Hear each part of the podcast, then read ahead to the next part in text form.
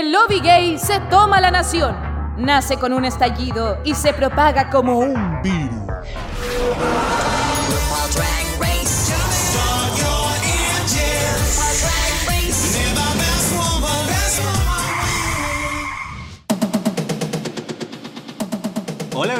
Bienvenidos al capítulo estreno de Dictadura Drag. Estamos nerviosas, estamos ansiosas porque hoy comentamos la semifinal ya de la temporada 2 de Reino Unido. Como es tradición, me acompañan, me apañan mis queridas comentaristas estables. Jacob Blabla, don creador de Dictadura Rosa y nuestro emprendedor de OnlyFans. ¿eh? vamos, de, vamos de a poco, de a poco. ¿Cómo estás? ¿Todo bien? Bien, aquí con sentimiento encontrado. Estoy muy contento por el capítulo que acaba de pasar. Me dejó súper satisfecho lo que pasó. Eh, pero también triste porque es nuestro penúltimo capítulo como panel de Reino Unido. Ha pasado tan rápido. Voy a quedar cesante. Sí, ha pasado muy rápido, así que penita. Pero, pero bien, pero bien, ¿eh? Optimista. Eh. Eso, qué bueno. Sí. También, por supuesto, con la, la profe más simpática de Valparadise, Manola Reyes. hola. ¿Todo bien? ¿Cómo estás? Bien, ¿cómo están? Bien, aquí ya me he angustiado porque como termina esta temporada ya no sé qué puede pasar. Está, está en mucha incertidumbre. Nos va a quedar la pura 13, weona. Oh. Ah, oh. Qué atroz esa weá, tener que ver a la Candy Muse. Oye, Manolita, y nos trajiste una invitada extra especial, ¿cierto? Traje una invitada. ¿De dónde viene? Porque este es el mes del empoderamiento femenino. ¡Ah! ¡Eso! ¡Sí!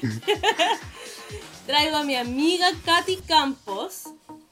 Y se las voy a presentar porque ella es socióloga y además de noche es astróloga y tarotista. Ah. y además la Katy participa en un Instagram que se llama Caleidoscopio Astral donde es un grupo de chicas que ven eh, cosas de astrología, ¿cierto, Katy? Sí, muchas gracias. Estoy muy bien, estoy muy feliz de poder verles. Ay, siento como que les decía en el principio, como yo siempre la escucho, la escucho con mi mamá. ¿eh? Ay, no te no, Sí, po. Sí, y todo, todo gracias a la Manuela que me dijo como chiqui, como chiquillas, tengo un podcast y ahí como que dije, me encanta RuPaul, yo como ya del 2019 le contaba a la mano como escuché así. Yo me vi el primer capítulo, esos que eran del con el filtro así horrible. Lo veía en el VH1, era todo como. No me acuerdo en qué, en qué año estaba, tenía como 12, 13 años. Desde ahí que no salí nunca más de toda esta escena drag. También he ido a ver algunas chiquillas también a, Lemon Lab y ha sido algo que uno no, uno entra y no puede salir.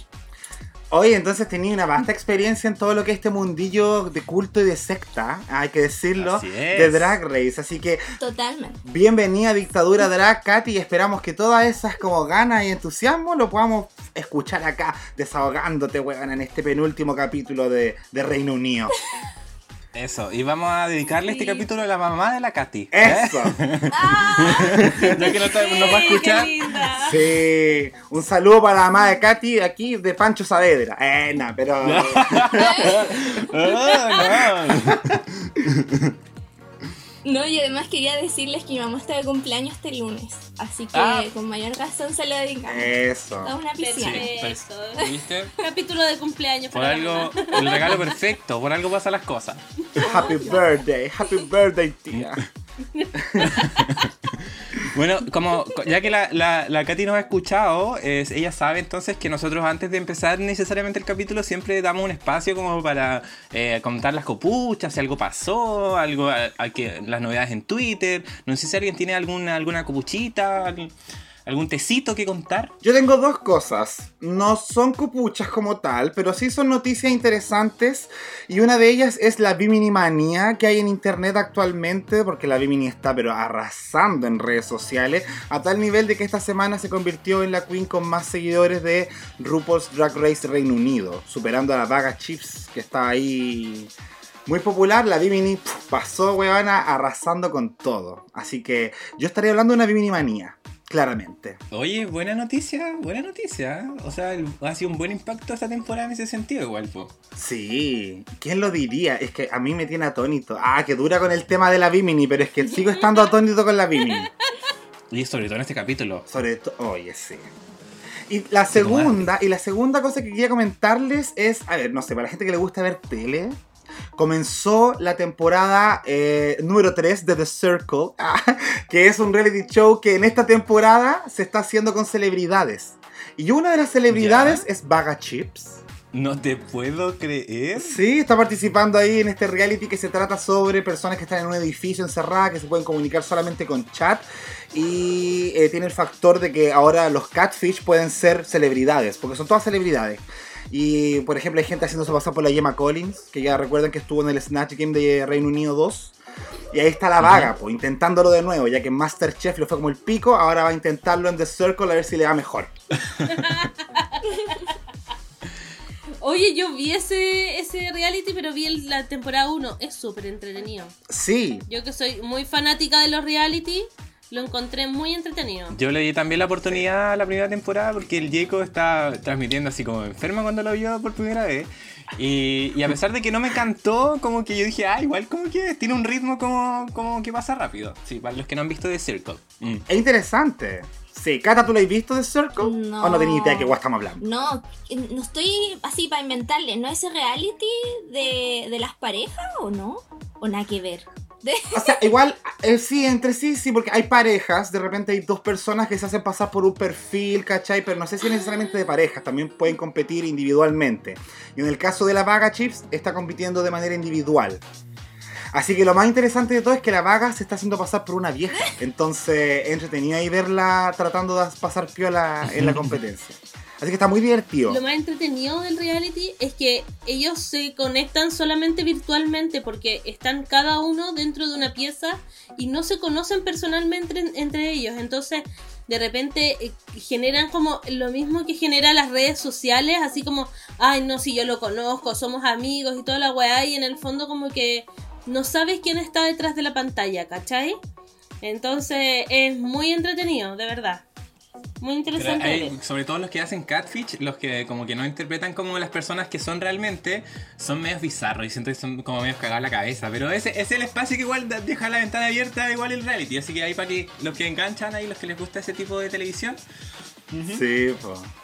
Y bueno, y, y- y que entiendan el británico, porque está en inglés la wea y yo apenas entiendo lo que dice la vaga chips, pero bueno, igual está para verla a ella, por lo menos. Oye, y vi una noticia hoy día también, en, en no sé qué tan real sea, pero igual para comentarla, de que la Divina de Campo iba a estar como en Chicago, en el musical. ¿Cacharon? ¿No? ¿No? No. Ah, la voy, a, la voy a dejar ahí entonces. I don't think. No, pero es que, que la Divina la habían confirmado para un musical como muy bacán, que con, como, con varios famosillos también, y como ella tiene, es bien talentosa, eh, estaba considerada como uno de los personajes. Así que bien por la Deniga. Me encanta. Sí. Qué bueno, bacán. Ahí dando que hablar las finalistas de la temporada 1. Y la Viviana. Ahí, po. La Viviana haciendo fashion photo review nomás con la, con la raya. Pucha. Pero eso. Sí. Yo no tengo nada más, pues esas son las noticias que quería comentarles, chiquillas. Adelante, estudio. Adelante. Vamos directamente a Londres. Y ahora sí, entonces nos metemos de lleno al capítulo. Sí, ya es el capítulo 9 de, esta temporada, sí, de estos 10 capítulos que van a ser. Eh, partimos con la eliminación de Ahora, ¿cierto? Eh, cuando ya teníamos el top 4 definido. Y ahí la, la Bimini empieza a argumentar algo bastante interesante. Que a mí me, me dio harto para pensar que ella dice que las insignias no necesariamente dan una seguridad de que uno se va a mantener en la competencia o que puede efectivamente llegar a la corona. ¿Qué opinan ustedes sobre esa primera parte? Yo estoy 100% de acuerdo con que las insignias no aseguran nada. Ya lo había dicho un montón de veces, de repente sé que en algún momento de la franquicia los promedios de notas sí eran muy importantes y la cantidad de eh, desafíos ganados te podían asegurar algo, pero creo que cuando estás hablando de una competencia que se rige por lo que pasa capítulo a capítulo, de repente no, no debería importar tanto. ¿Cachai? Acá de nuevo haciendo el símil con la gran Habib. Yo me acuerdo que la, Verónica Roberts en un capítulo echó al one más fuerte a la competencia solamente porque lo hizo mejor que ella en la prueba de eliminación. Entonces, me gusta que eso se traduzca a estos realities de talento, donde si tu talento no da el ancho en un capítulo, tenés que ir, puta, lamentable, aunque ganís todos los capítulos anteriores. Entonces, me gusta esa senda que tomó UK, que siento que es muy distinta a lo que hemos visto en, en América, en Norteamérica, quiero decir. Eh, para mí, eh, yo estoy súper de acuerdo con lo que dice Jacob. La verdad es que hemos visto personas que han llegado hasta la final sin haber ganado nunca. Creo que la Scarlett Bobo, En Canadá, correcto. eh, ella nunca ganó nada y llegó a la final y Y estuvo así, Y no y estuvo, y estuvo- estuvo así, estuvo así de ganar. estuvo a punto de ganar. Sí, Sí. de verdad que podría haber ganado. Sí.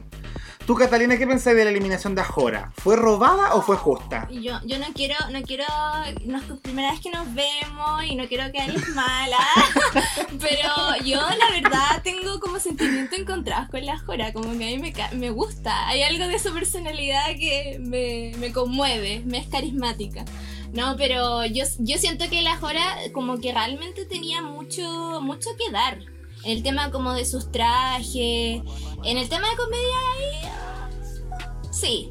Ah, yo siento que se bajoneó con el tema que de la, con la elección que le hizo la Eli, pero más allá de eso, yo creo que, mm, como volviendo al tema de la insignia, no sé, ah, yo siento que sí, puede que no, no signifique mucho, pero sí siento que la insignia les da como ese, ese como, como, no sé cómo explicarlo, como un mérito o como, o como, Como una, forma de decir- validación. Exacto, sí. De que están haciendo bien la, la, la pega y tienen, están como al menos logrando como, como lograr las expectativas que se tienen, ¿cachai? Pero por eso yo siento, a mí me encanta también la Vimini, o sea, siento que en todo la está haciendo bien y yo, yo está- me estoy adelantando a, pero a mí me encantaría que ella ganara la temporada.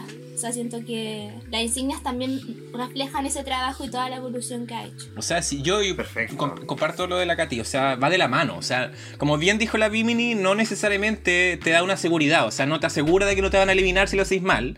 Pero también va de la mano. O sea, si es que los has hecho bien durante la temporada y has ganado hartos desafíos, eso también habla de que es un- eres un buen, conten- con- un buen competidor para ganar la, la competencia al final. Es mérito, po, lo que decía la Katy. Oye, y yo creo que también ahí el tema de los wins tiene un factor psicológico brígido.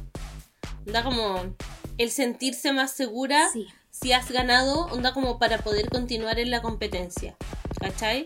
Porque hemos visto a la Eli que está como medio insegura, hago estrategias, hago esto, hago esto otro, todo para tratar de llegar al win, que en el fondo como que la valide en su trabajo y sigue teniendo estas inseguridades porque no ha ganado.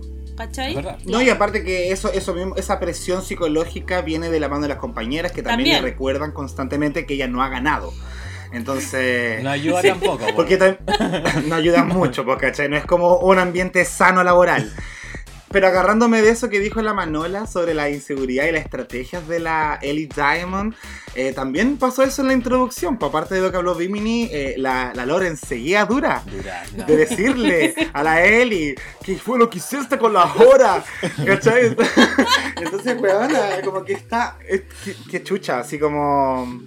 Puta, puta la Lorenz, weón. Oye, es que Me- más encima, que- más encima que se mandó unas frases como para el bronce, así como, eh, no tuviste una insignia, así que valió la pena. Onda así, ¡ay! como, la- como que tóxica, weón, no sé. Como, y como después justificando, bueno, saltando un poco, después justificó de que era porque se conocían mucho y la weá, pero, bitch, please. Pero uno no es tan tóxico con la gente que conoce, po. O sí. Es como al contrario, po, ¿no? Con algunos no sé, nomás. no sé. Ay, con algunos soy tóxica. Yo quería comentar que me he pasado como que con todo este dilema de la hermana, con la Lawrence y la Ellie, eh, yo siento, esto es como una teoría súper loca mía, teoría socióloga. Eh, yo siento que la, la Ellie, como, como se mostraba como la amiga o como no como la misma actitud como Beach Face de la Jora, como por- porque si la Jora hubiera hecho esa elección, ¿cachai? Ella perjudicando a todas, yo creo que no la hubieran cuestionado tanto. Como que hubieran dicho, ah, esta mina igual eh, va a querer como competir y va a querer como ordenar para que gane ella. Pero la Ellie como muestra otra como, como forma de su actuar o como que se ve como más, como la ven como más inocente, más amiga. Cuando ella saca ese lado, ¿cachai? Como más de bitch, así como ahora voy a ordenarlo yo, para hacer, voy a hacer una estrategia para yo sobresalir, te apunto con el dedo. Y siento que Sí. eso, no sé si será una visión como media, aquí viene como mi idea como del complejo de Madonna, que no sé si lo han escuchado, que trata cuando nos gusta a las mujeres que, ay, me- como que estaba viendo tu cara y me, me dejaste así como... Pero el complejo de Madonna tiene mucho que ver con teorías feministas, en el sentido de que, por ejemplo, si una mujer se ve como inocente y sube una foto, no sé, pues, ponte tú al Instagram, ahí en traje de baño, y sintiéndose así toda mujer empoderada, sexy, eh, la, la apunto con el dedo porque te tú no, no me dabas esa percepción a mí, eres más santa, eres más amigable, ¿cachai? Ah. Pero si nosotras, por ejemplo, esperamos que, no sé, la Luli, ¿cachai? Ya, Todos vemos a la. Luli como una modelo, así como... Entonces no nos sorprende y no la cuestionamos tanto. Entonces siento que igual la Lawrence como que tiene ese sesgo, no sé si me estoy yendo a la volada, ¿no? Pero yo siento que la está apuntando mucho con esa mirada, como... Porque si le hubiera hecho la jura quizás no hubiera tenido esa percepción tanto con... con no sé, ¿qué piensas? Me hace todo el Yo sentido. te compro todo. Todo el sentido del mundo. Sí. De hecho, weón, así como. Voy a, a todos les voy a decir: tenéis complejo de Madonna. ¡Ah! Tenéis complejo Madonna. Ahora, Madonna tú, Madonna tú, Madonna tú. Sí. No, pero. No, pero es súper cierto, es súper cierto porque eh, de por sí tiene que ver con eso. Como Eli, tú hiciste algo que no esperábamos de ti, entonces te vamos a enrostrar esa actitud constantemente. ¿Cachai? Y en el fondo es parte de la estrategia. Igual creo que la Eli se, se defiende en ese aspecto, pero también es muy que da.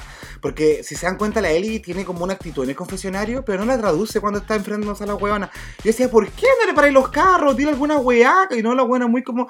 "Ajá, ajá, ajá", No, entonces. Entonces sí, ella igual, aparte de eso, de dar esa vibra de como más piolita, también como que da esa vibra de más débil. Y creo que se están aprovechando de eso, sobre todo la Lorenz. Todo el rato. Comparto, sí. Bueno, entonces ahora empezamos el nuevo día, el nuevo capítulo, ¿cierto? Y, nos metemos al mini desafío, al mini challenge, ¿sí? Que fue el Everybody Loves Puppets o Todos Amamos las Marionetas, ¿sí? Que después del Reading is Fundamental, el de, el de las Queens como que es dentro de los mini desafíos como más populares, más favoritos, ¿cierto? O que ha funcionado mejor como para ser chistoso. Entonces sortean las marionetas para que, que deberían de draguear como para hacer al final un, eh, como una presentación media chistosa. Y a la Ellie le tocó la Taste, a la Lawrence le tocó la Ellie. ¿Coincidencia? No lo sé. Eh, a la Mimi. a- porque si a la Lawrence le tocó la Ellie, es como que justo como encima que estaban con todo este tecito medio raro, esta pelea, ya coincidencia. Eh, a la Mimi le tocó la Lawrence y a la Taste le tocó la Mimini. ¿Sí? ¿Puedo comentar algo? Obvio. Es que yo siempre he pensado que en esto, en este desafío específicamente, hay alguien de producción como detrás de este panel entregándole a las queens la, la marioneta. Porque. ¿cómo, ¿cómo no te sacáis a ti misma? Nunca se sacan a sí misma.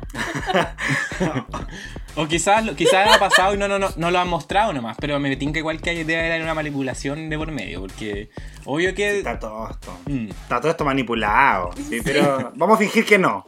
Vamos a fingir que no. que es todo muy orgánico. Oye, solamente quería decir que me encantaron las marionetas así como hombres.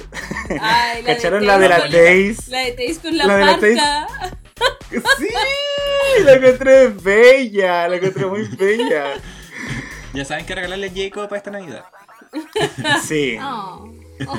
una marioneta mía con una mano dentro del hoyo. Ah, no, pero eh, sí, esas son típicas tallas de este desafío. Claro, sí. po- po- Ah, sí. ¿Qué, qué se les viene a la cabeza eh, al pensar en este, en este mini desafío? Yo solo quería destacar eh, una tecla negativa, que creo que de nuevo fue la Lawrence. La Lawrence es chistosa, es comediante, se supone, pero creo que está muy metida en la cabeza con dramas y quiere como sacar el veneno en relación a ese tema que lo tiene pendiente. Entonces acá de nuevo le tocó la Ellie, que podía haberla weado por un montón de otras cosas, y para dónde se fue, para la chapita que no tiene, que se echó a la jora. Entonces resultó ser como más de lo mismo, como veneno por veneno nomás y... Y como que me alata que ella desaproveche estas oportunidades que tiene de estos grandes mini desafíos, que son clásicos de la franquicia, por weas que tiene metida en la cabeza que no se las saca nadie. Es verdad, andaba mega shady la, la Lawrence. Eh, ¿Ustedes, chiquis? Es que la lata es que yo encuentro que el, el hacer este desafío de la de las marionetas es ser chistoso y ser es que sea dentro de todo en buena onda, así, bueno, quedaban cuatro, ¿cachai? O sea, ¿para qué van a estar en mala onda? Entonces, ponte tú la, la Taste que invitó a la, a la Bimini diciendo la cuestión de lo, del veganismo, ¿cachai? como, weas que no caen mal. Y la Lourdes fue la única que se fue como para el lado de, de la mala onda.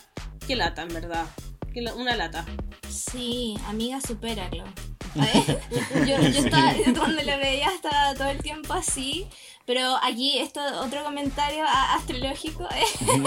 la otra faceta, eh, que una estudia, pues si una antes de venir acá uno se sabe los signos de cada una. Pues la Lorenz es Libra, ya, ella es es signo de aire. sí, sí. Cuidado, cuidado ahí Catalina con lo que va a decir. también es Libra. Ay, también tú también. Yo también soy Libra. pero, pero lo que, lo que voy a decir, ¿eh?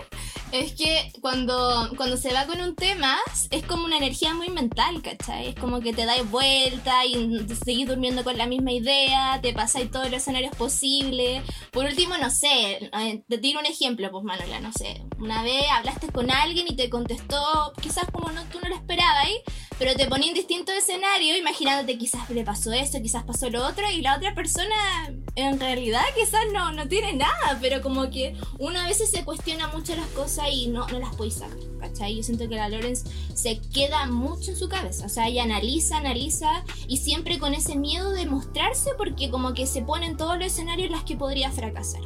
Entonces, yo creo que ese ha sido el gran problema que tenía ella, como lo que ustedes decían, de la vuelta a la cuarentena, siento que está como muy en la cabeza, como que no, no la veo aterrizada con, con hacer como al, antes se le daba más chistes como a la, a la Eli, oye, eres tan tonta, cosas así, pero ahora como que le seguía dando, entonces yo Sí, creo que se le va a jugar en contra.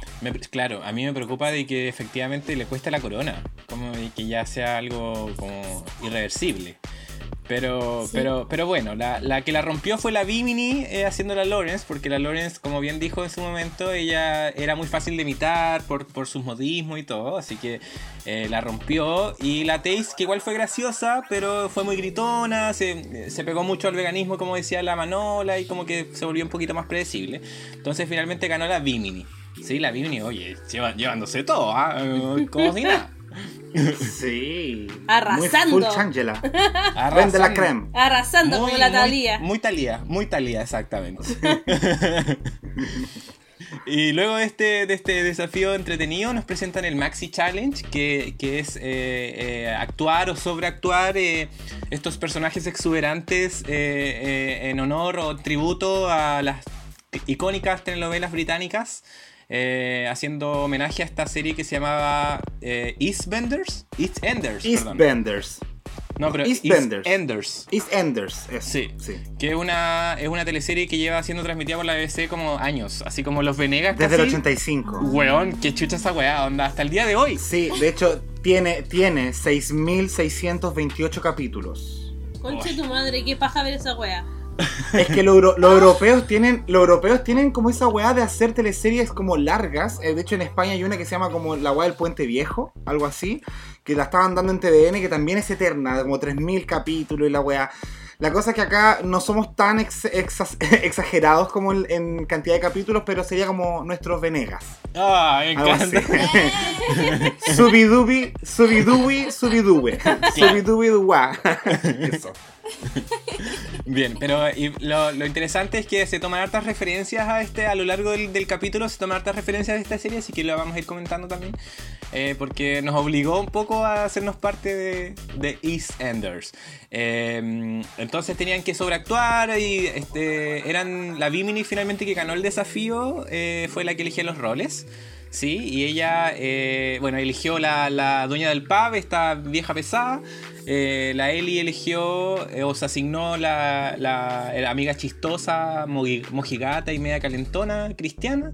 Eh, la, la, sí, la Taze eh, finalmente quedó con esta perra rubia, dramática y vulgar.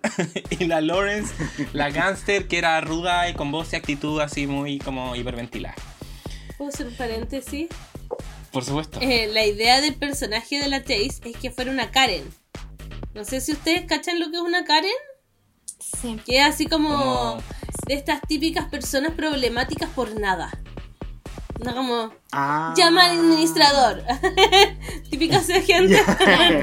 Ya. Sí, ya. Ese es era como las que pelean en los videos de Twitter. Exacto, ese era el tipo de personaje que tenía que interpretar la Chase. Ya. O sea, Me creo que de alguna otra forma lo logró, ¿no? Sí, yo creo que sí. ¿O no Sí, tanto? o sea, yo, yo debo decir que a mí me dejó satisfechísimo este... Sería mal agradecido si quisiera buscarle detalle a las hueonas porque a mí me hicieron reír mucho.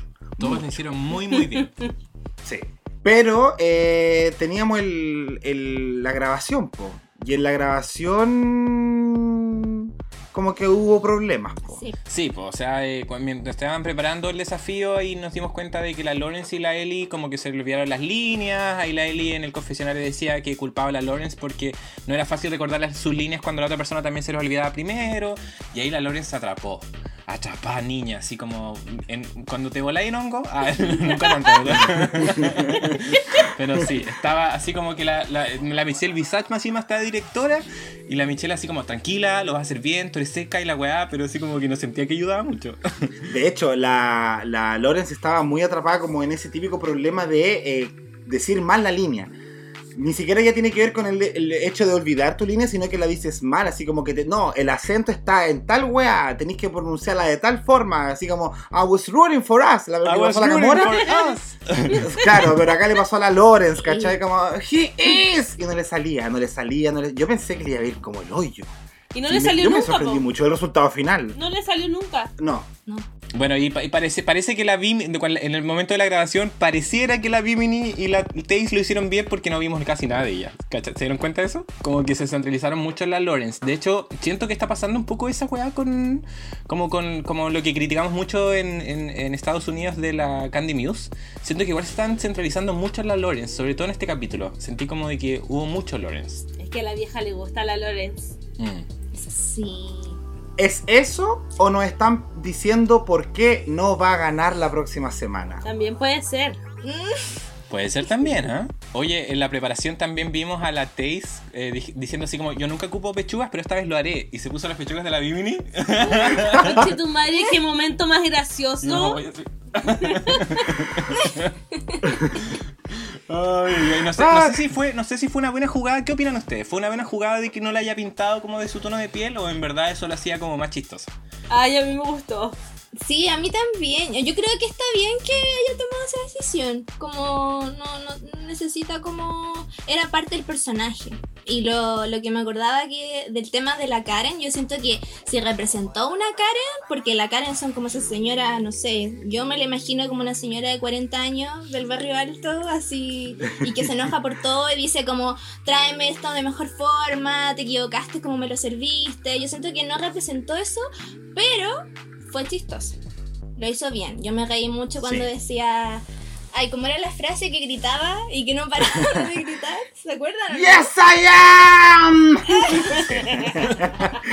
Sí.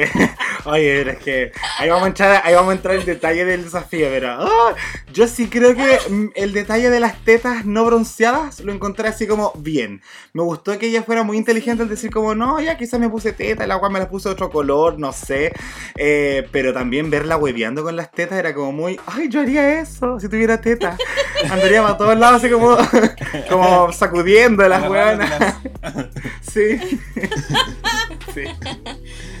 Hay cachado que las mujeres no decimos eso cuando sobre el sobre el pene? sobre el pene.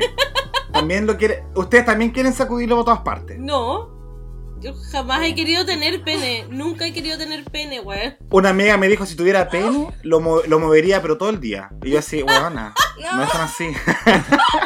Porque igual es Yo sensible, me ¿cachai? acuerdo. Sí. Sí, yo me acuerdo que una vez vi un TikTok de una chica que era trans y decía así, tengo un pene y como que eh, se grababa solamente ya en la cara y se escuchaba un ruido de fondo y yo no entendía. Así, imagínate, una no sabe. Y como que Ingenua. veía los comentarios y todos muertos de la risa y decía, ¿por qué se ríen? Y después le tuve, le- se lo mandó una amiga y me dijo, pero Katy, o sea, es porque se está chocando contra las piernas y la cuestión y yo como, ¡ay, qué explícito! pero sí. Ahí entendí, ahí entendí. Me encantó porque nos fuimos como para otro lado. Me encanta que nos fuéramos como a cómo movemos las tetas y el pico. Pero bueno, es un paréntesis necesario. Parte de dictadura drag, que están, están de nosotros. Sí. Oye, y ta- también para apañarlas en la preparación al desafío, eh, tuvieron una masterclass, po. tuvieron una videollamada con la Natalie Cassidy, que era actriz de It's, It's Ender, ¿cierto? La, la serie de la, la- de la BBC, así como Claro. la, ¿cómo, la- ¿Cómo se llamaba la, la- una, alguna actriz de la de los Venegas? Eh, no sé, la, La Paolita. La Paulita, era El, como co- la Paulita. el compadre. Ahí decía compadre Moncho, weón. El compadre Moncho. Claro, lo que caché sí es que la Natalie Cassidy era así como la niñita, ¿cachai? Como esta weá lleva tanto tiempo, como que ella partió como una actriz como muy joven, muy niña, y como que grabó 10 años, entonces creció con la weá, ¿cachai? Durísima, como el Ellen Pompeo, una wea así. Exacto, sí, tal cual. Yo, yo en mi apunte anoté, no es la Anne Hathaway. Claro, no sentimos lo mismo. No, pero no igual creo que fue, fue bien útil, fue bien útil los consejos que dio eh, y creo que eso ayudó mucho a que el resultado fuera como bastante óptimo. Ahora, dentro de las críticas que yo voy a hacer cuando hablemos del desafío, sí creo que hay una tecla que ella tocó que hablaba como de la diversidad de emociones en comedia, como que no puede estar todo el rato tan arriba, sino que también tiene que bajar, que creo que hay algunas que estuvieron muy intensas todo el rato. Entonces, como que ahí yo podría entrar a picar un poquito así como una crítica, pero chiquitita. Ya. Vamos a llegar ahí. Vamos a llegar ahí. Ya. Y antes de meternos en, antes de meternos en la parte principal del capítulo, que va a ser la pasarela más ya la grabación oficial del, del capítulo de, las, de esta serie, parodia, eh, ocurrió algo que no habíamos visto en, el, en ninguna versión, ninguna de toda la franquicia, que fue esta carta que les llegó de las madres. ¿Cierto? Ah, cierto, sí. Que fue así como, oh, qué tierno. Ah. Sí, de hecho al, al final como que las queens comentan así eh, que necesitaban como esa liberación emocional. Sí, po. La más emocionada ahí fue la, la Ellie, pues, que ella tiene tantos sentimientos con su mamita. Pero y la Bimini también parece, ¿no? Sí, que ella como que se encontró las cartas tiradas por ahí, Sí, no sé. sí, eh, fue la Vamos a primera. fingir que producción no se la pasó. no fue como que producción le dijo Bimini, toma, ahí están las cartas, Muy llévalas casual, muy casual. muy orgánico el momento. Todo muy casual. sí. Sí, pero momento para llorar, momento de switch, le llamo yo. pero bien, bonito, bon- bonito igual que tengan porque más encima, como la versión UK no tiene este antac tan largo que tenemos en Estados Unidos, eh, las queens no tienen esa posibilidad de que sus padres aparezcan en pantalla para hablar con ellas, han estado como bien solas, ¿cachai? Eh, así que bonito, bonito detalle igual con ellas. Sí, fue un buen gesto. Yo creo que, que fue, debe haber sido una inyección de energía para ellas también. Ya, entonces vamos, vamos ¿para qué ya? ¿Para qué vamos a alargar más? Vámonos al tiro nomás a la pasarela. Y de ahí Eso. comentamos el, el desafío principal y ahí vemos los resultados, ¿les parece? Sí. Me parece. Ya, entonces nos vamos a la pasarela, que la pasarela, el- la categoría de, esta, de este capítulo fue Damas de Pantomima, ¿sí? Eh, la, la pantomima, el- el- yo creo que el Diego nos puede explicar un poco más de lo que es la pantomima. Bueno, la pantomima es un papel. eh, no, no, la pantomima es eh, obviamente un tipo de arte teatral que se hace hace mucho, mucho, mucho tiempo. Eh, creo que en Reino Unido, sobre todo, es muy importante dentro de lo que es la tradición teatral. Y si lo llevamos a la historia, tiene que ver con la representación travesti que son interpretadas por personajes masculinos. En el fondo es drag. ¿Cachai? Igual que el drag, solamente que hace mucho tiempo atrás, donde había mucha exageración en los vestuarios, en el maquillaje, pero también se lleva al lado de la actitud del actor, que es como más como representar a una mujer mea machá, que camina fuerte, que no es muy delicada.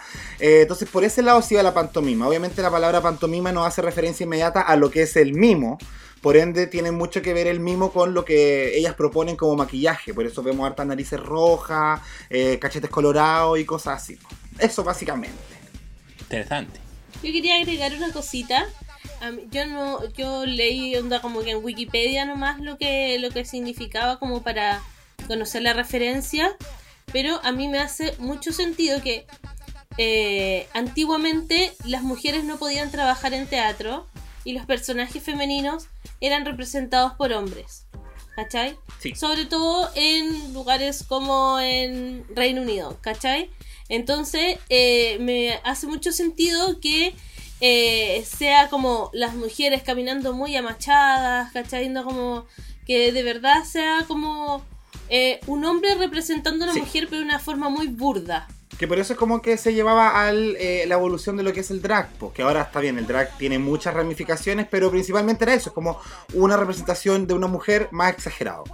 Claro, pero va asociada también que ape- apela un poco como a la mímica, ¿cierto? Como expresión artística al final. La comunicación en vez de las palabras a través de gestos, ¿cierto? Como que eso eh, finalmente es lo- el objetivo. Cuando tú piensas en, en pantomima, Katy, ¿qué se te viene a la cabeza? O sea, yo creo que algo súper de las culturas, por ejemplo, me, me hicieron acordar a ciertos países que son árabes, si no me equivoco, que ahí no dejan que las mujeres tampoco hagan espectáculos ni bailes, y solamente dejan a los niños que son más jóvenes. eh, y que bueno, igual se ha prestado para muchas situaciones de pedofilia y cosas así, pero gran parte de los espectáculos de baile y de danza lo hacen los hombres. Eh, yo creo que también eso como que abrió una puertita como para que quizás personas que se sentían queer pudieran también desempeñar ese rol. Pero por el otro lado también habla como de esa idea de, de cuestionar el... Porque la gestualidad que deben mostrar y todo eso también es como un desafío de lo que entendemos por lo femenino, lo masculino. Entonces igual encuentro que tiene, tiene algo ahí como cultural, algo ahí como más sociológico que le pusieron también a la a RuPaul, porque antes eran como, no sé, otro... No sé si me comparten mi idea. Sí, por supuesto. De hecho, de hecho, a mí me, me encantan estas de repente estas pasarelas cuando nos hacen pensar un poco, o nos hacen averiguar, o nos hacen informarnos.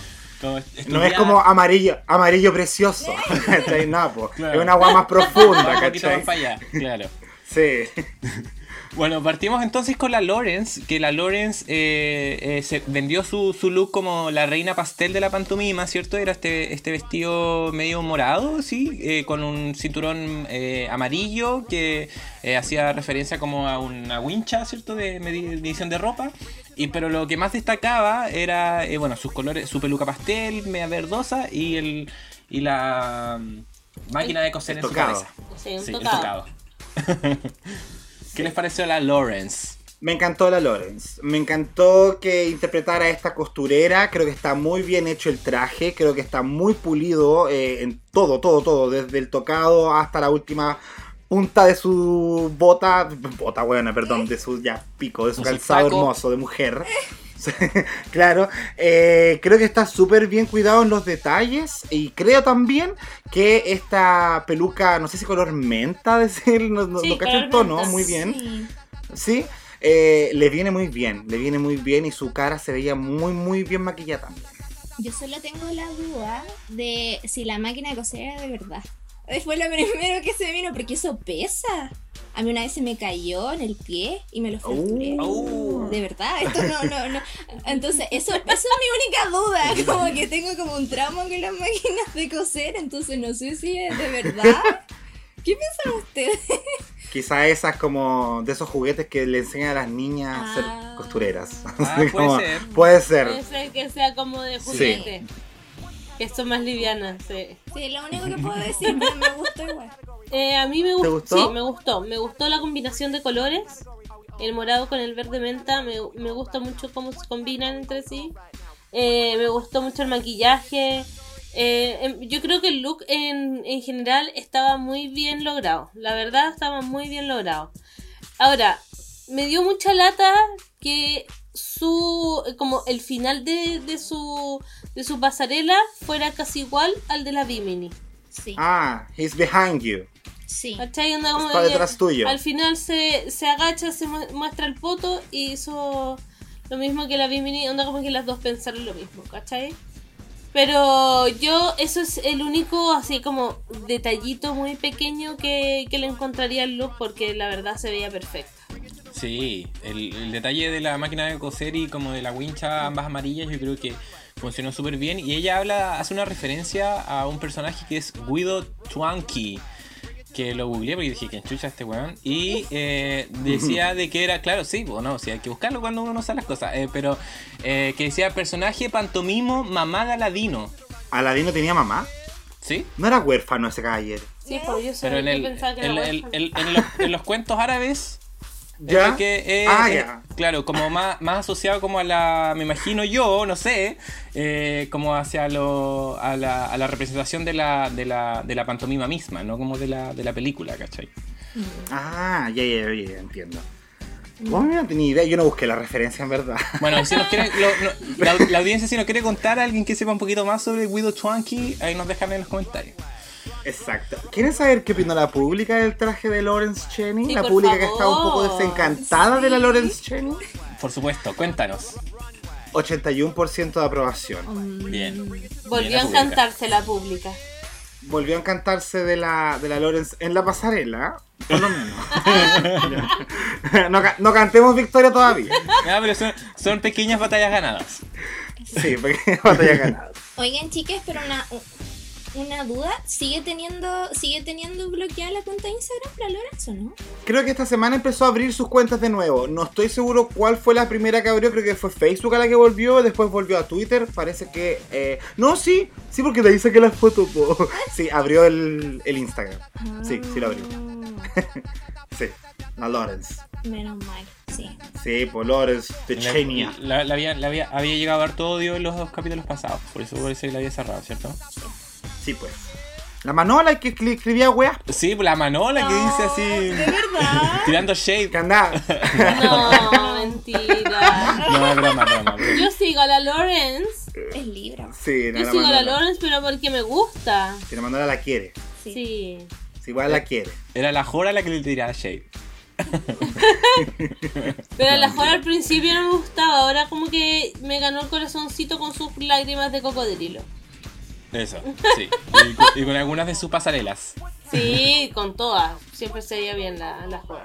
Oye, otra que se veía bien, eh, esos conectores, eh, la, la Taze, eh, es la que continuaba, eh, que ella vendió su, su look como una campanita inspirada en una hada, tenía alitas, tenía una varita. Como que, a ver, yo me, yo me declaro ignorante en este tema de la pantomima. De hecho, todo lo que voy a- puedo opinar en este capítulo es un poco por la investigación profunda que hice en mi, mi tesis del capítulo.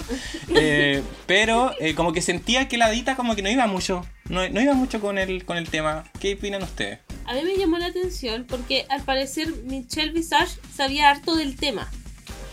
No sé por qué, porque ella no es inglesa ni de Reino Unido. Ella es gringa. Pero eh, ella fue la que le dijo a RuPaul si existen eh, dentro de este grupo de, de personas, hay algunas que se disfrazan de hadas.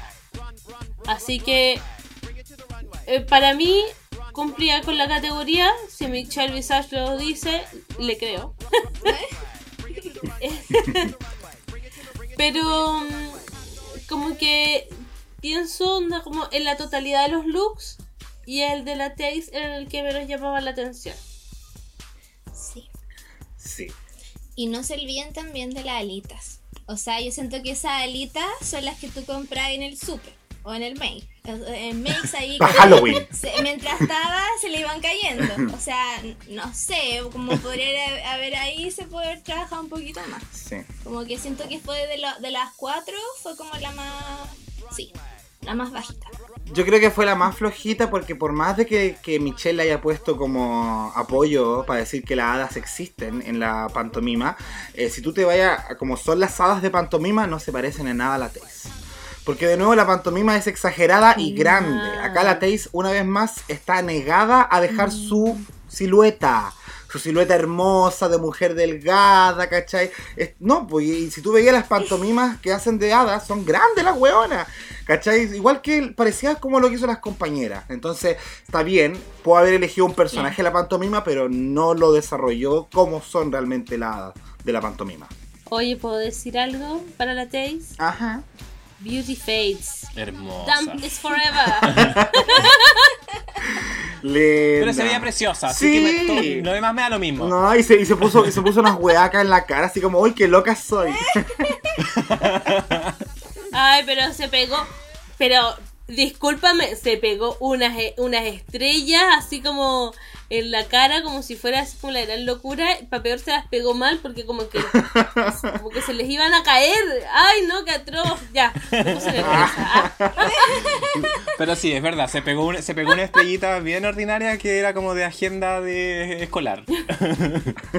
No. Sí, las, las estrellitas de la Pascualina se las pegó en la cara. La siguiente en la pasarela fue la Bimini, ¿sí? que ella era una muñeca de pantomima, vestida eh, de un vestido rosado con tutús amarillos. Hace una referencia también a Grayson Perry, que también lo googleé, y era un artista plástico que tiene un alter ego travesti.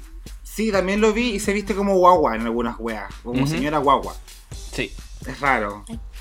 claro. Cringe. Cultura, cultura británica. ¿Qué les pareció la Bimini? Tenía un maquillaje muy distinto a lo que hemos visto hasta ahora. Es que la idea era como. Ella misma dijo que era como verse fea. Y lo logró. ¿Cachai? Que fuera un, un maquillaje tosco, que fuera como burdo, como si la estuviera maquillando alguien que no sabe maquillar. El Jacob. Una vez yo me maquillé como mujer y me veía así. Ah, no, pero. Te vi, te vi amigo, así que confirmo. Hocicona. Oye, eh, espérate, sola- solamente decir que, que mm, el 85% de la pública le dio un like a este traje de la Bimini Bombulash. Nah. ¿ya? Yo creo que tiene que ver porque les gusta mucho la Bimini. A mí no me gustó mucho el look. Um, a mí sí me gusta. Ya, Peleen, peleen. ya, ya, eh, qui- qui- quiero escuchar. De hecho, quiero escuchar por qué te gustó. Ya. No, o sea, ¿saben a qué me recordó un traje que usó la. lo- he- hemos visto un traje así antes, estoy segura, en la temporada de Vi- Violet Chachki o fue otra drag que usó como ese, como, es como un vestido, pero como una falda, una cosa así. Y a mí me gustó, siento que como que mezcló esa como femenidad, como media infantil, con la performance como más como así machona, no sé cómo decirlo. Eh, y siento como que lo, lo performó mejor como dentro de lo que se entiende la, la pantomima. ¿Te referirás a ese look de la que, que hizo la, la Miss Fame o no? Parece. Que era Cuando así- se fue al bottom Sí, con la sí, perm. el vestido Fame. feo. Así que la categoría de como el Sí, vestido más sí, feo. la categoría del vestido feo. Sí. Estamos Sí, conectados. como- Qué como- seca. va como- me recordó Qué al tiro eso. inteligente. Volvía, volvía como ese capítulo.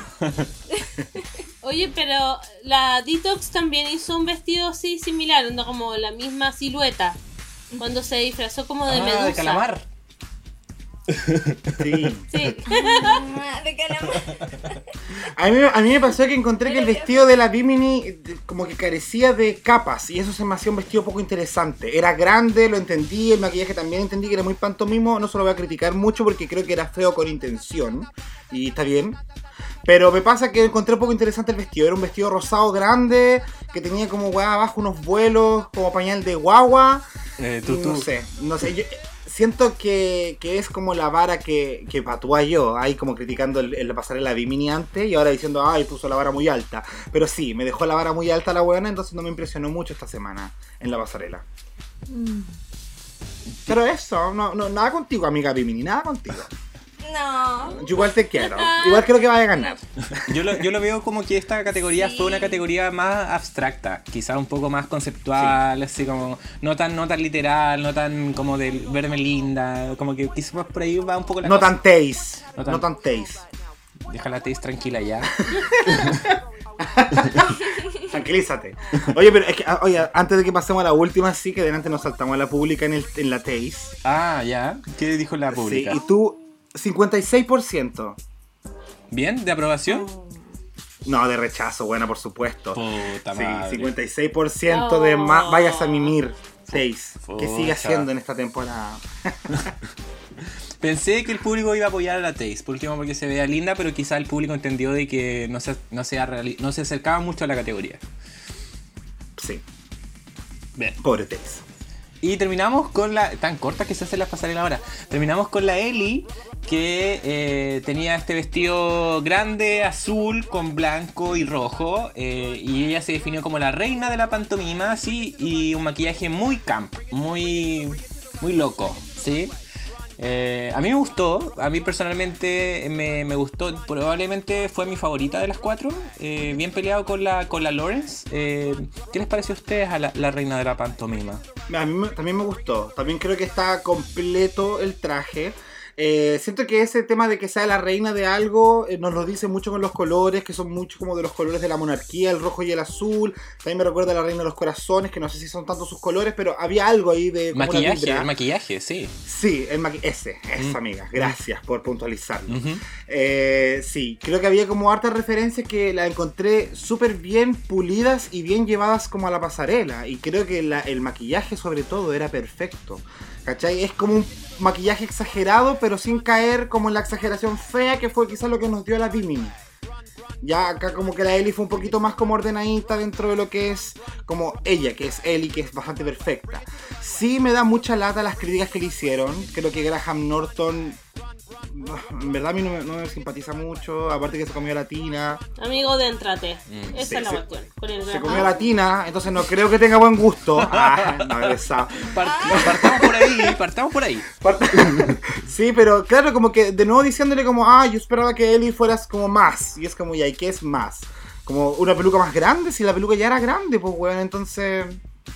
Pero siento que lo hizo súper bien la Ellie. Manoli. Oye, yo voy a hacer comentarios hater al respecto. Eh, estoy muy de acuerdo. No, es que no es respecto a la Ellie, Ah, porque la Ellie de verdad se veía preciosa. Su maquillaje estaba impecable. Los labios, esos labios no son tan fáciles de hacer. No como para que te quede simétrico y todo. Y la Ellie se veía de verdad preciosa. Mi comentario hater va para Graham Norton que caballero, francamente. O sea, ¿qué más quieres? ¿Qué más quieres? ¿Quería una peluca más grande? Póntela tú, pues, conchetumare. ¡Oye, Manola! Manola.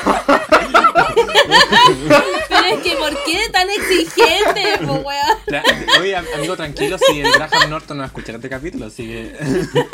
No, pero si me, si me whatsappea de repente. Weón, es que, ¿sabéis qué? Me pasa que empiezan a ponerse muy exigentes cuando la Ellie Diamond ya se ve bien y se ve eh, con un look que es apropiado para la categoría. Y dice, ay no, es que me gustaría que te hubieses puesto no sé qué otra wea más. Pero loco, si no eres Vol que se está poniendo las cuestiones encima. Es verdad, po. ¿Cachai? Sí, Entonces po. como, ¿de verdad podéis exigir tanto si es que no eres tú el que lo está haciendo?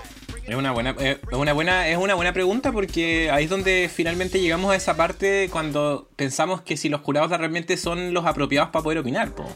De repente hay gente que ni siquiera entiende de drag o que ah, se habla mucho sin necesariamente conocer todo el trajín y quizás el Graham es un poco eso.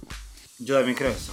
Yo sentí que la Ellie con este traje eh, tiene como ese efecto de que construye muy bien como su identidad drag. Entonces ella en cada como desafío como que le da una vuelta para poder mostrarlo de una forma que tú digas como, ah, esa es la, la Ellie, ¿caché? Con ese toque como con sus detalles, con, como más kawaii, no sé cómo explicarlo, como, como más... Es la identidad de la Ellie y siento que la, la supo poner bien. Sí, y no se lo Como que- Sí. Como que no se perdió su esencia o su personaje eh, con esta, a través de esta categoría. Sí, sí, yo Mm. Bien, y eso, y ahí termina nuestra, nuestra- la parte de la pasarela, eh, y ahí nos metemos, nos presentan este ya la cómo quedó el capítulo al final, cómo quedó la grabación luego de todo este trajín, y es lo que vamos a pasar a comentar ahora. ¿Sí? Entonces, ¡Ey! A ver, son cuatro, fueron cuatro escenas, sí, la, la Bimini, que era la anfitriona del pub, sí, con la amiga Ellie estaban complicadas porque no habían clientes, sí, y una, eh, apareció el maniquí, cacharon que había un maniquí como de jurado, esa como que... no- Oh, Mickey. Era Mickey. Mickey, sí, que según lo que entendí o lo que explicaron fue que reemplazó como a un actor, que era una- el actor como original de la serie, y que por la pandemia finalmente no pudo seguir interpretándolo, una wea así, por eso está el maniquí ahí puesto. Eh, y después como que llaman a la Ellie y como que le dicen malas noticias y ahí cuando entra la Lores muy choriza eh, con, la, con la hermana chica que era la Taze. Chica, entre comillas, ¿cierto? Y eh, le- diciéndole que ahora ella está a cargo y que la Taze va a ser la nueva anfitriona del pub. Sí, ahí, ahí vimos a la, a la Vimini igual, muy segura, eh, chistosa igual. Yo la verdad lo pasé bien, me gustó, yo siento que todos lo hicieron bien, actuaron maravillosamente. Hay- es difícil de repente ver detalles cuando lo hacen tan bien. Yo quedé súper conforme con ya con el punto de partida que fue esta primera escena, porque creo que la Bimini tenía muy como impregnada esa personalidad de buena que maneja un bar, ¿cachai? Que está como chata, la Ellie que está maquillada acuática y que ni siquiera yo caché que era la Ellie en un principio, como que dije, ¿quién está culiada? ¿Será la Lorenz? Pero no, pues al final la Lorenz entraba después. Y cuando la Lorenz entró, me dio toda esa vibra de weona, así como chora, gangster, matona que entra y con esa voz que es así, weona. Oye, a mí me dio mucha risa. Y creo que también la Taze tenía toda la actitud Karen. Toda, sobre todo como, ¿cacharon que la Taze como que jugaba con el tono de voz? Decía como, "Ah, ay, tengo unas weas. Me daba demasiada risa. Y, no, creo que todas partieron súper, súper bien en esta primera escena. Sí. Después eh, vimos eh, que la Taze asumía la jefatura mala onda y le hacía dar órdenes a la Bimini, así como limpia el piso y el baño y no sé qué weá. Y, y después después pasó de que la, la Taze dice así como, oye, si igual nos parecemos, y es- en verdad es porque soy tu mamá drag. y era como, no lo, no lo eres. Y es como, sí lo soy. como bizarro igual lo encontré un poco. Por favor, chiquilla, yo quiero saber a ustedes qué les pareció este momento entre la Taze con la Bimini. Eh, a mí, la verdad, eh, dentro del, del, la- del desafío entero me costó un poco como agarrarle el, el- el humor que tiene porque no conocía la, la referencia, entonces como que de repente si no entendí la referencia como que los chistes se te, se te pasan un poco, ¿cachai? Mm. Pero eh, me dio mucha risa ver onda como la Bimini, onda como media chascona, porque, porque además se puso una peluca horrible, horrible, y con esas tetas tan grandes. Bueno, es, a mí lo que más puedo como llamar la, llamar como la, la destacar eh, de, de todo esto es que la personificación de cada una que de verdad lo hicieron increíble, de verdad a mí me gustó mucho. Mm. A mí me pasó lo mismo que tú. Yo en un principio dije como me perdí, es que yo no, no cacho de lo que da las teleseries de allá de Londres, por esos mundos no. Entonces Ujú. como que me costó entenderle un poco el chiste, pero sí siento que las cuatro lo performaron súper, o sea, uno se reía, aunque era muy, yo te- tenía que bajar el volumen, o sea, te, te gritaban todo el gato así, ¡ah! Pero uno igual se ríe, pero dentro de mis favoritas yo diría que fue la Ellie, me sorprendió demasiado, o sea, me, me encantó. Y esa escena cuando estaba con el Mickey en en el televisor, no, eso a mí me dio mucha risa. Esa weá increíble, weón, me reí demasiado. Oye, lo solo antes de pasar esa escena, solo decir que creo que el, el grito, que ya lo habíamos de- comentado delante, entre la Taze con la Bimini, eh, bueno, fue, lo fue todo. Es uno de mis momentos favoritos de un desafío porque encima me sorprendió mucho la Taze de que ya de por sí la Bimini le, le gritó muy fuerte y que la Taze le respondiera con un grito más fuerte todavía. Oh, bueno, la encontré seca. Así que en esa parte yo estaba con dolor de guata. Me estaba riendo. Me estaba riendo mucho. Igual, Sí, estuvo- Sí. Estuvo bueno, estuvo bueno. Bueno, y de ahí la, la weá se enreda a cagar porque la Lawrence como que eh, con la Ellie como que tuvieron una noche de pasión, pero la Ellie le dijo que fue un error porque había tomado mucho y que en verdad Jesús era su único amor.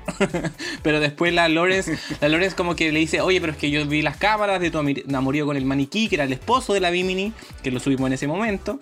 Eh, y él le dice, por favor, no le digas nada y la weá, pero la Lawrence dice que ya le había quitado la pierna. Amenazando como que se tenía que ir porque si no podía tenerla ella, nadie podía tenerla. ¿Ya? Ok.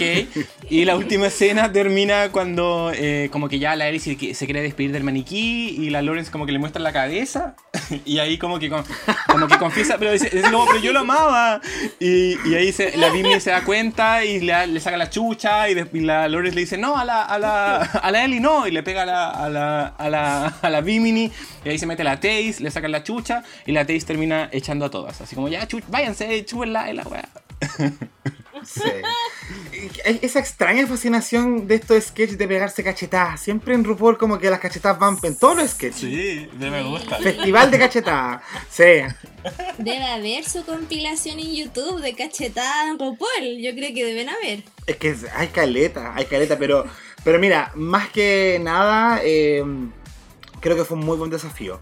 Yo me quedo con eso. Ya yo me reí transversalmente con todo esto. Me gustó la Ellie Diamond, aunque el, aunque el jurado haya dicho que su actuación estuvo buena, pero no como tan cómica, o como que era muy normal para una wea como esta. Yo creo que dio muy en el punto, ya que estaban, todas muy arriba. ¿Cachai? Entonces está bien que haya dado ese, ese contraste. Eh, me perturbó ver al- a la Ellie con el poto al aire en la cámara de vigilancia, siendo puleada por un maniquí. Porque estaba con el poto al aire. Estaba con el poto al aire. sí. Nos quedó, nos quedó claro que la Ellie es pasivo. Ya como que lo dijo muchas veces en este capítulo. Oye, pero solamente eh, como para finalizar, el que creo que llevó la energía mucho, mucho, mucho, mucho arriba y no bajó en la última escena fue la Lawrence. Como que de las cuatro escenas, la última fue donde, do- que de hecho en la grabación vimos que fue como la que más le costó y se notó en la, como en el producto final que fue como no dio muchos matices. Entonces como que ahí yo entraría un poquito como a criticarla y decir como, sí, hubiese bajado un poquito más los tonos. Es verdad. Pero eso. O sea, si tuviéramos que como encontrarle detalles en- dentro de la actuación, eh, la Lorenz fue una de las que tuvo más detallitos. ¿Cachai? O sea, no cachó la, la, la talla cuando iba a tirar como el libreto al suelo, ¿cachai? Sí. Eh, le costó recordar las líneas, además hizo que la, la misma Ellie se perdiera. Entonces hubo como varias cosas que yo me imagino también ese efecto edición, porque anda como pueden haberlo hecho 20 veces y que una o que las primeras le haya salido muy mal y que después como que agarrar el ritmo. ¿Cachai? sí. Pero ella era como una de las que tenía más como detallitos pequeños que, o sea, es hilando demasiado fino, ¿cachai? Sí. Porque- y eso que yo, creo, que, final-. Perdón. Dale, Katy. No, No, dale, yo dale, creo dale. que estuvo muy, muy intensa. No sé si les pasó, siento que fue como la más intensa, la más como radiosa. Mucha energía. Como que estaba desca cierto, como que estaba descargando como sacabia todavía de la de la Ellie, como la estaba descargando ahí, como estaba, pero yo la, vi, la sentí enojada, pero así no que estaba actuando, sino como que de verdad sentí que estaba enojada. Y siento que esa intensidad como que le faltó equilibrarlo más con los tonos. Cosa distinta que hicieron las demás. Claro. Es verdad, yo creo, y yo lo que iba a comentar yo era que finalmente fue eso, yo creo lo que la, separó un poco de llevarse este, este capítulo, porque si vamos después a los resultados, finalmente nos damos cuenta de que la, la Bimini fue la ganadora, eh, su cuarta insignia ya, de hecho en, mi, en mis apuntes anoté cuánta insignia Shemare, así como con Shetumare. En realidad, porque en realidad, eh, brígido. O sea, cuatro, cuatro capítulos ganados en una temporada es un logro importantísimo, lo que lo, lo hemos visto. Iconic. Lo hemos visto en poco, en toda la franquicia lo hemos visto muy pocas veces. Eh, entonces, interesante que la Bimini esté ahí ya, mm, mm, mm, con medio pie ya adentro ya. Sí. Y seamos claros, son cuatro insignias post cuarentena. Ah. No lo había pensado fueron después de la cuarentena. ¿Cuándo, cuándo se- Porque ganó, ga- ganó algo antes de que se fueran a parón. El día ganó, el primer capítulo que ganó fue el capítulo 5. Todo fue post pandemia. O sea, Entonces se ganó las cuatro chapitas después de que volvieron. Qué Oh, loco qué igual. eso, ¿ah? Cuática, poderosa. Ocupó bien el tiempo. Ocupó bien el tiempo del aislamiento. Sí, pues sí, el jurado había spoileado ahí en entrevistas de que había por, lo- por lo menos una participante que los siete meses de pausa volvió pero recargadísima. Huevona nosotros que pensamos que era la tía Coffee. Pero no, pero era la Bimini. Ah, Era la Bimini. Sí. Una que pensaba que era Verónica Green. Y nunca volvíamos, weón. Esa ni volvió, huevona. El- Bueno, la, la Lawrence eh, lo hizo, lo, lo que lo hizo bien, ella quedó safe, quedó ahí eh, salvada y las que se fueron finalmente al lip sync fue la Taze y la Ellie, ¿sí? La Taze por cuarta vez con Chala Lora y la Ellie por primera vez. Tuvimos este lip sync de la, de la, de la canción de Steps, eh, Last Thing on My Mind, eh, de 1998, ¿sí? Este, esta, este grupo de chicas. Pero la canción original, fí- fíjate que era de eh, Banana Dama. Ah, Ah, mira. Yo amo Un dato las rosa. Panorama. Las amo, me encantan todas esas músicas. A mí igual me gusta Banana. No confundir con Banana Drama, que esa es otra wea olvidable. No, qué pésima. Qué pésima. Sí. Oye, la, la canción es del 98. Con razón entonces, como que el sonido de la canción se me hacía muy 18s. Como, medio vintage. Sí, pero no 18s de Ava Generation, ¿ah? 18s como Upside Down, de ese disco en adelante. Eh. No, es otra wea. Sí, hay que ser claro. Hay que ser claro. Sí, porque esta canción encontré que no sé si tenía como un objetivo. ¿Cachai? Como cuando tenemos baladas, sabemos que el objetivo es emocionar. Cuando tenemos como canciones bien punch, sabemos que ya la weá es como eh, destruir todo. tu panocha en el escenario. Claro, pero esta weá era como que pasaba como. Era rara esta canción. Era como entretenida, pero era como, como un popurrí. Entonces yo decía como ya, como popurrí, entonces hagan la agua que quieran. Tírense al suelo, lloren, no sé. A mí no se me ocurriría qué hacer. Entonces encontré que la variedad de cosas que dio tanto la Ellie como la Taze fue como apropiada. Sí, es una canción para huevear. Eso.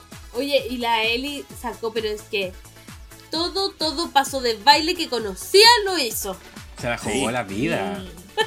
Se jugó la vida, muy intensa. Y bueno, la Taze también, así como empieza y pa sus ojos, porque tiene una mirada súper intensa. Entonces, como empieza a interpretar, pa, ojo.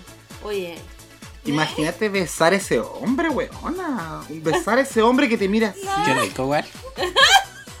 Qué acá. ¿Qué te pareció el lip sync, Katy? Yo solo quería comentarte que por si acaso la T dice Gemini. Ah, datos freak.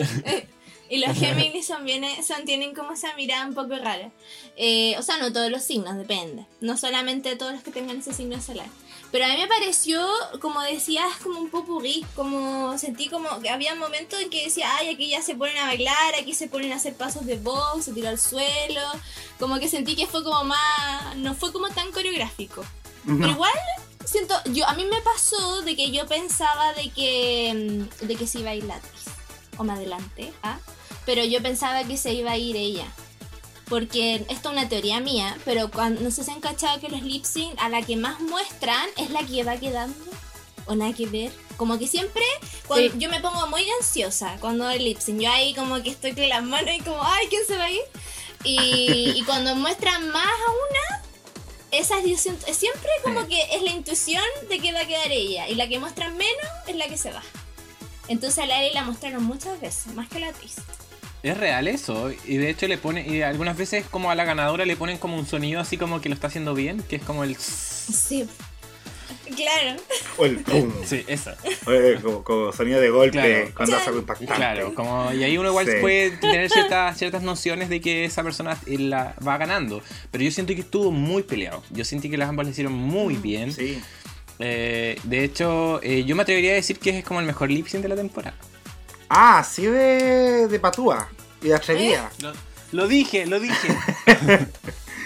Yo, yo no estoy todavía para hacer esa clase de juicios, tendría que verlos todos de nuevo porque mucho tiene que ver de mi elección de lip sync con que si me gusta la canción o no. Porque ponte tú, estoy pegadísimo con el lip sync de Joe Black con la tía Coffee, pero no es como que haya sido un buen lip sync, pero me encanta la canción. Entonces estoy como, veo el video constantemente, también me gusta el de la Jora con la Taste la semana pasada, estoy pegado con esa canción, Julia también, ¿cachai? Oye, pero em, la Taste, si bien nos, nos dio de nuevo vibra de Lip Sync Assassin y que es seca y toda la weá, eh, no hay que desmerecer que la, que la Ellie hizo una voltereta con ese traje juliado enorme. Sí. Es verdad. Sí. Porque Y- la Taste estaba con poca ropa. traía- y le traía reveal. La Eli. Y le traía. Sí. Sí. Así que. Y eso siempre da puntitos. Siempre, pues siempre da puntito.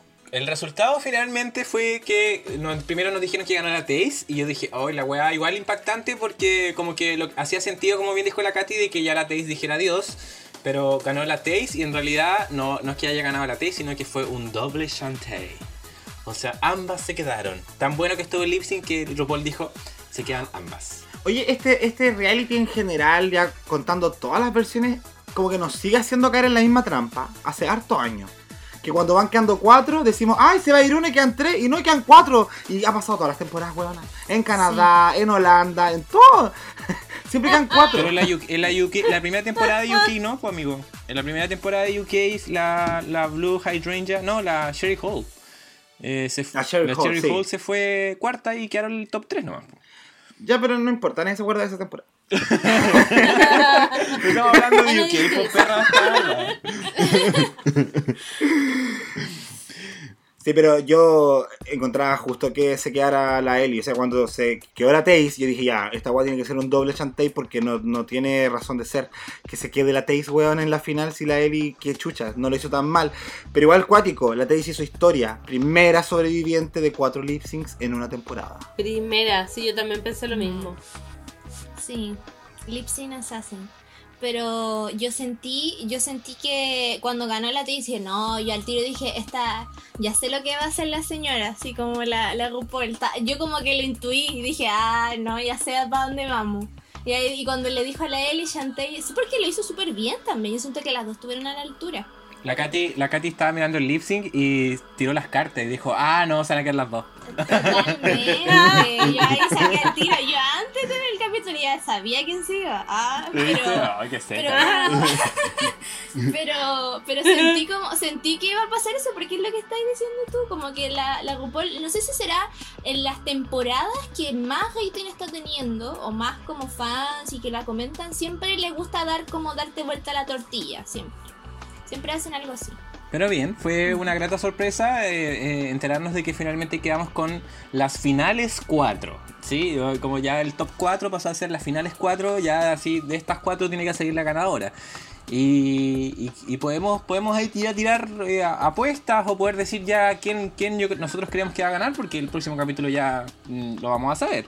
Pero si miramos un poco, y ahí los dejo a ustedes para que se explayen, eh, si miramos un poco el desempeño que, hemos, que han tenido a lo largo de toda esta temporada, que hemos comentando capítulo a capítulo, eh, la Bimini está por lejos eh, como la que debería ganar según su rendimiento. Sí, ella ganó cuatro capítulos, eh, estuvo el primer capítulo de la temporada en el bottom y después no estuvo más, eh, ni siquiera así como lo hizo mal, por siempre estuvo safe. Sí, atrasito de ella viene la Lawrence. porque la Lawrence ha ganado tres capítulos, pero aún así no ha tenido el mismo desempeño que ha tenido la Bimini. Y más atrás ya está la Ellie y luego la Taze, que a mi parecer ellas no tienen ninguna... Como que pensar que salvaron a las dos como hacer un doble Shantae para que ellas lleguen a la final cuando en realidad no tienen muchas posibilidades de ganar, como que de repente eso es como, ya, ¿para qué lo hacen? Pero, pero hace sentido. Em, bueno, si estamos hablando así como de pensar o considerar quién podría ganar, para mí, eh, si yo lo pienso así como súper lógicamente, siento que Bimini cumple con todos los requisitos. Charisma, Uniqueness, Nerve and Talent lo tiene todo. Es graciosa, le pone al look, es creativa, sabe actuar, weón, las tiene todas. Ha evolucionado de una forma impresionante desde que se retomó la cuarentena. La cuarentena, no Después de la cuarentena. Después. desde que se retomaron las grabaciones.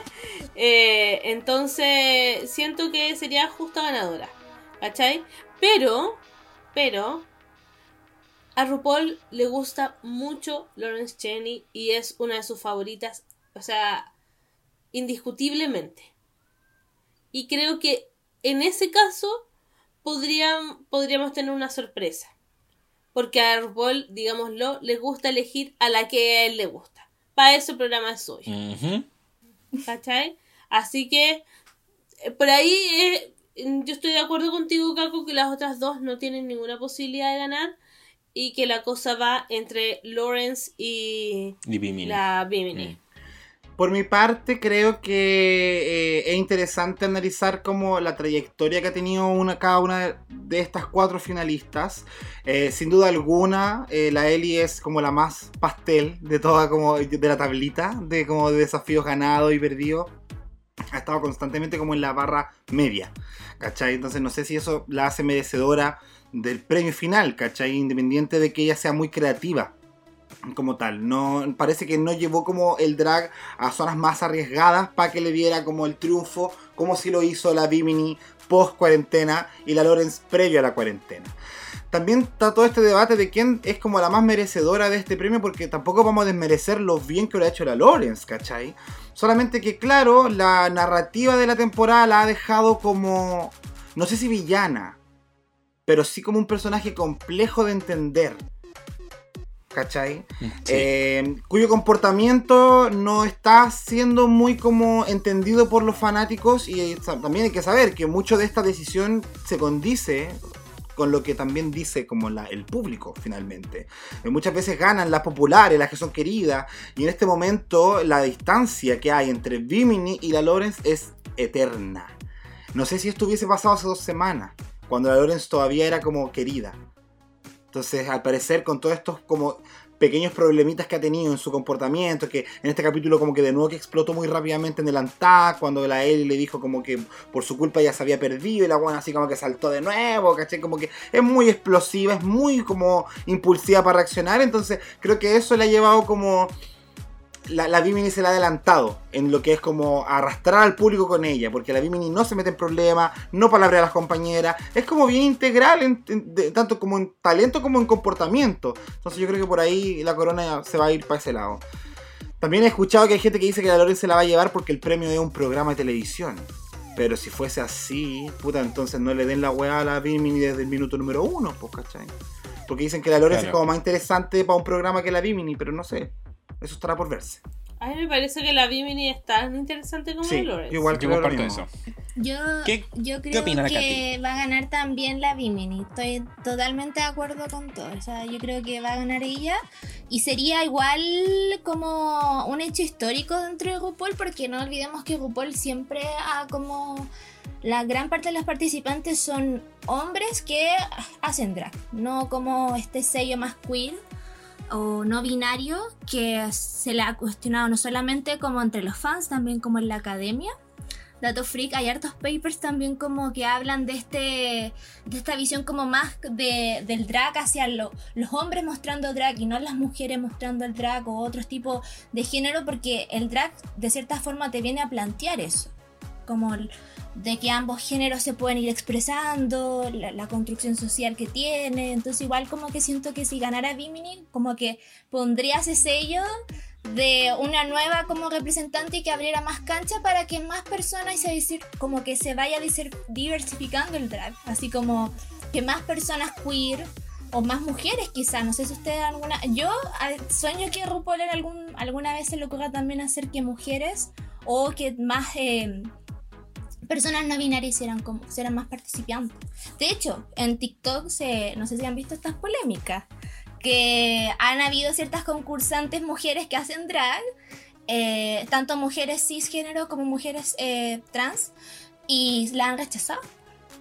No la han dejado Ah. ser parte por, por el hecho de que prefieren que sea más una persona hombre. Una- o claro, por, por las políticas del programa, porque o sea, se ha dado a entender a lo largo de los años que eh, la intención de no... es- sería muy difícil finalmente eh, criticar de forma como parcial eh, a, a- a todos los tipos de drag al final. Por eso se, hace- se asocia mucho hacia como la, la personificación de una mujer. ¿Cachai? Pero entiendo a lo que te refieres y yo estoy súper de acuerdo en lo mismo. De hecho, encuentro que en ese sentido sería una súper buena representante la Bimini. Y, y la Bimini marca todos lo- los tickets al final. Tiene todos los puntitos. Es popular, es talentosa, eh, es una persona esforzada, es creativa. Creo que haría muchas buenas cosas con el título. eh, es un poco, un- quizás lo que en la- el paralelamente representa la, la Gottmik en la temporada de Estados Unidos.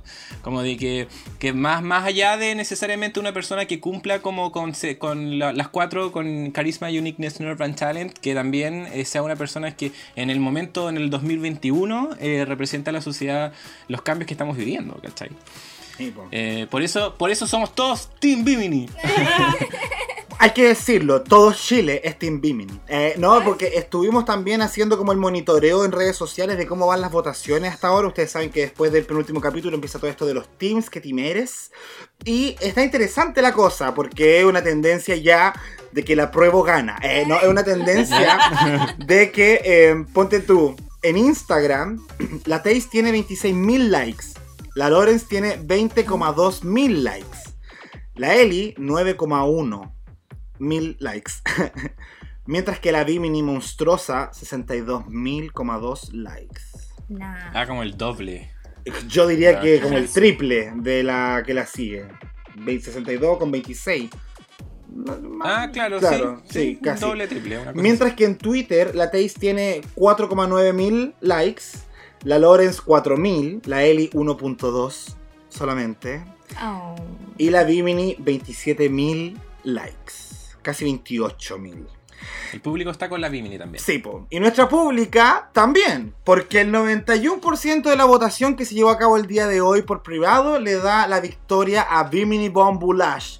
¿Quién la sigue? Ellie Diamond con un 5% de los votos. Después viene Taze con un 2% de los votos y Tia Coffee. Sí, porque Tia Coffee recibió votos, hay que decirlo, el 2%. Mientras que la, la Lawrence Cheney no recibió ninguno. De la No pública. Puedo creer que es Shady la pública. Con la Lawrence. Oye, no. pero, la, pero los, vo- los votos del el, el team Tía Coffee serían como los votos nulos, weón. Sí, sí, pero... Oye, pero igual hay gente que nos mandó su opinión, como Max-13RA, que dijo 100% Team Bimini, pero igual estoy muy feliz de que Ellie Diamond esté en la final. Yo también, creo que eso lo merecía porque lo hizo bastante bien la temporada entera. El roto-STM puso, obvio que Bimini me gustaba la Lorenza, pero se puso muy hueona. Tal cual. Tal cual. Sandy Nahuel, que es nuestra amiga que nos publica y nos manda comentarios todas las semanas, la queremos mucho, dice, Bimini All the Way, es la que más ha crecido, es seca en todo, comedy, acting, singing and dancing. Aparte es re humilde y cercana. Amo, amo, amo. ¿Verdad? Sí. José Durazno, Team Bimini, absolutamente, Sabelo. Absolutely le puso Sabelo. Eh, tenemos una enferma que puso Team Mecano. ¡Esa fui yo! Sí, porque decía, ¿qué team? qué- porque la pregunta era, ¿qué team eres? Y yo puse Team Mecano, obvio. Team Mecano. Sí, oye, y, y el último que voy a leer es acá Keno Falangi que dice Team Bimini, pues weona, la única que se superó a sí misma en estos siete meses. Que esa es como la premisa de esta segunda parte de UK, que es Bimini, grande, única y nuestra. Sí, esa es la conclusión. Yes. Sí, y con eso podemos, vamos cerrando el capítulo entonces. Oh. Eh, sí, sí, ya nos encontraremos la próxima semana para la gran final. Agradecer, por supuesto, a nuestra invitadísima, la querida Katy. Espero que te hayas Oh. sentido cómoda, que te haya gustado participar de Dictadura Drag. No, totalmente. Lo pasé muy bien con ustedes. Eh, ¿Qué quieren que les diga? Yo feliz, feliz de... Voy a, voy a mostrarle a mi mamá cuando esté de cumpleaños. Ah, y no, darle, darle las gracias de verdad, de verdad, de verdad. Gracias por haberme invitado y espero que también ahí nos sigamos hablando. Ay, Ay, sí, Por Katy, supuesto. Katy, de verdad ha sido todo un gusto tenerte. También agradecerte por escuchar nuestro podcast y como recibir esta, esta invitación con tanto entusiasmo. Que también nos alegra mucho saber que, que hay gente que le entusiasma esto de compartir con nosotros esto de que de ver este reality que nos gusta tanto. Así que muchísimas gracias. Sí, y como les contaba, yo, imagínense, 2019, a mí, para que se hagan una idea, esos años el drag era súper estigmatizado, a mí me, me hacían bullying, me decían como, ¿por qué vi esas eh, gallas asquerosas, esas travestis? Y yo siempre me sentía sola, de verdad, les- se lo digo del corazón, me sentía muy sola, no sentía con quién podía hablar de esta cosa. Y ahora como de ver lo que ha, ha como crecido tanto y como que la gente lo entiende, es como súper, como un sueño cumplido de la Katy de 13 años. De la Katy del 2009. Efectivamente, sí. Sí, pues. Así que Qué feliz. lindo. Feliz Eh, nosotros. Muchas gracias. Manolé, ¿algunas palabras de despedida Ay, en este querido Ay, capítulo? perdón, ah, estaba volando. Nada, agradecer de nuevo a la Katy por, por haber aceptado la invitación. Eh, si alguien quiere una lectura de carta astral, la Katy es seca. Ya saben, ya. Es seca de verdad, es seca de verdad. Eh, así que nada, po, a la pública siempre por participar. Eso. Nos estaremos viendo entonces la próxima semana para la gran final de Drag Race Reino Unido. En la final, finalísima de esta temporada que ha sido tan impredecible, refrescante, impactante. No, no sé qué más, qué otro adjetivo calificativo, pero. Talented, le mandamos brilliant. Es como, como la Lady Gaga. Eh, le mando besitos, besitos a la pública, las queremos mucho. Nos encontraremos la próxima semana. Gracias por acompañarnos, por escucharnos, por compartir. Y nos veremos en el próximo capítulo de Dictadura Drag. Chau, chau. ¡Chao! Oh.